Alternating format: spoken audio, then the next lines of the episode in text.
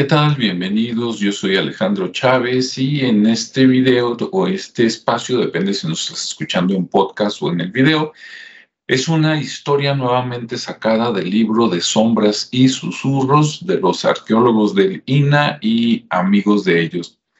Esta historia se llama Las Cruces Empolvadas, a manera de corrido, dicen, y es del arqueólogo Luis Alberto López Huarrio y ocurre en 1981 en San Cristóbal de las Casas, Chiapas.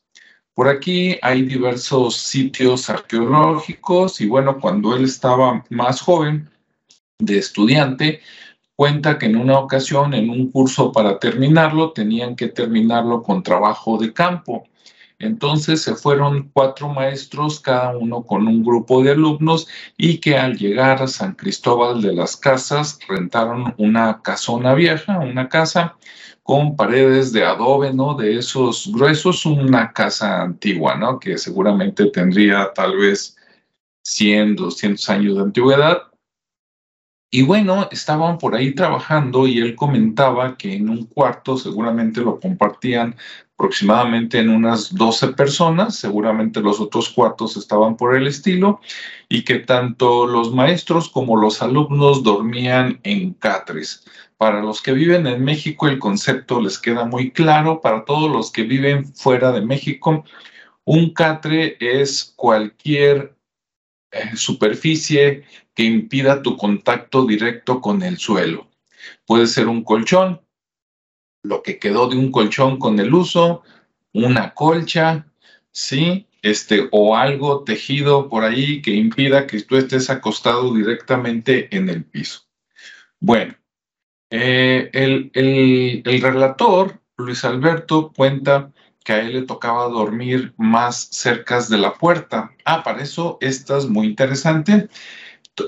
ninguna de las recámaras tenía ventana. Imagínate lo que es dormir totalmente en la oscuridad y que lo único que entra del aire pues, es por la parte de abajo de la puerta, la cual cuando había mucho viento pues silbaba, ¿no? Para que se vaya usted ambientando. Bueno, en esta casa que se la, el señor que se la rentó, el propietario, eh, además él junto con sus hijas les proveían de algunas cosas como por ejemplo comida o agua traída del río para que tuvieran agua para bañarse y para lavarse. Recordemos que es el año de 1981 y en el sur de la República Mexicana.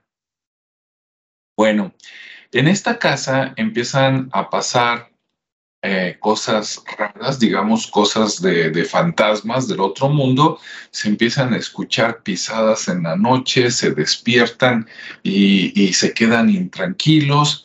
En una noche comenta Luis Alberto que una muchacha despertó a todos gritando, suéltame, suéltame, desgraciado, ¿no? Este, y entonces, pues prendieron la luz, ¿no? Para ver quién estaba abusando de esta muchacha y para sorpresa de todos, todos estaban en su lugar y el que estaba más cerca, pues estaba, este, demasiado, digamos, tapado, este, como para que él haya, haya querido abusar y después se hubiera regresado y acomodándose. Entonces, todos se quedaron así como que, ¿qué pasó?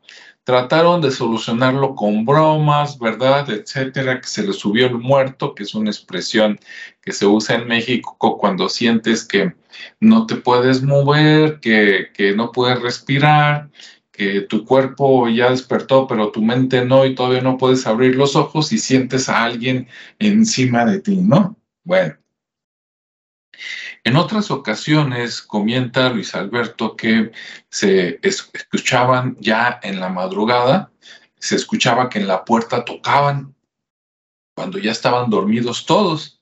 Entonces tocaban, insistían, normalmente a él o a otro compañero le tocaba abrir porque eran los más cercanos a la puerta y cuando abrían no había nadie. Se asomaban, no había nadie en la calle, prendían la luz, se contaban y todos estaban adentro. No había nadie faltante como para decir, este nos hizo la broma.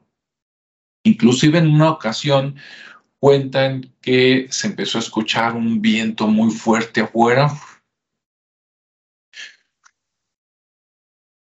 Después se escucharon pasos, se escuchó, este, se escuchó relinchar a los caballos por allá. Y este, pues les dio miedo a todos, ¿no? Entonces rápido abrieron la puerta. Y en cuanto abrieron la puerta, los caballos callados, la calle sin viento, y nadie afuera. También se daban esos casos donde les movían cosas, ¿no? Que de repente alguien decía quién agarró mi pluma, este, quién movió mi vaso, dónde está mi libreta, que aquí la dejé y no, no la encontramos. Estos casos fueron pasando cada vez de manera, digamos, más cotidiana todos los días y en una ocasión, ya casi cuando digamos que se iban a ir, que estaban en los últimos días, saliendo del, cuarto, iban a la excavación. Para eso en la excavación parece ser que les iba muy bien, ahí no había ningún problema, cosa curiosa. Al regresar, algunos se regresaron en una pickup muchos iban en la caja, ¿no? En la parte de atrás, ahí iba este, Luis Alberto, y en esa vez se vino también ahí el dueño de la casa, que normalmente se iba él en, en otra camioneta. Entonces, él venía muy callado y todos empezaron a platicar los sustos que habían pasado en esa casa, ¿no? Los sonidos, las pisadas, las cosas que se desaparecían, la muchacha que sintió que la tocaban, etcétera. Y él se quedó muy callado escuchando a todos. Cuando llegaron a la casa, el, el, propietario que había estado escuchando habló, digamos, con el maestro de más alto rango, quien le estaba pagando por la renta de la casa, y le preguntó, oiga, cuando llegaron, ¿limpiaron la casa? Y dijo, sí, sí, porque tenía mucho polvo y algunas cosas y la limpiamos pues para poder, la barrimos, ¿no? Para poder habitarla. Y le preguntó, dice, en esa limpieza también quitó las cruces de palma que estaban arriba en las esquinas de los cuartos. Y entonces el Señor le dijo que sí, Ok, pues entonces el, dueño de la casa le dijo, ¿sabe qué?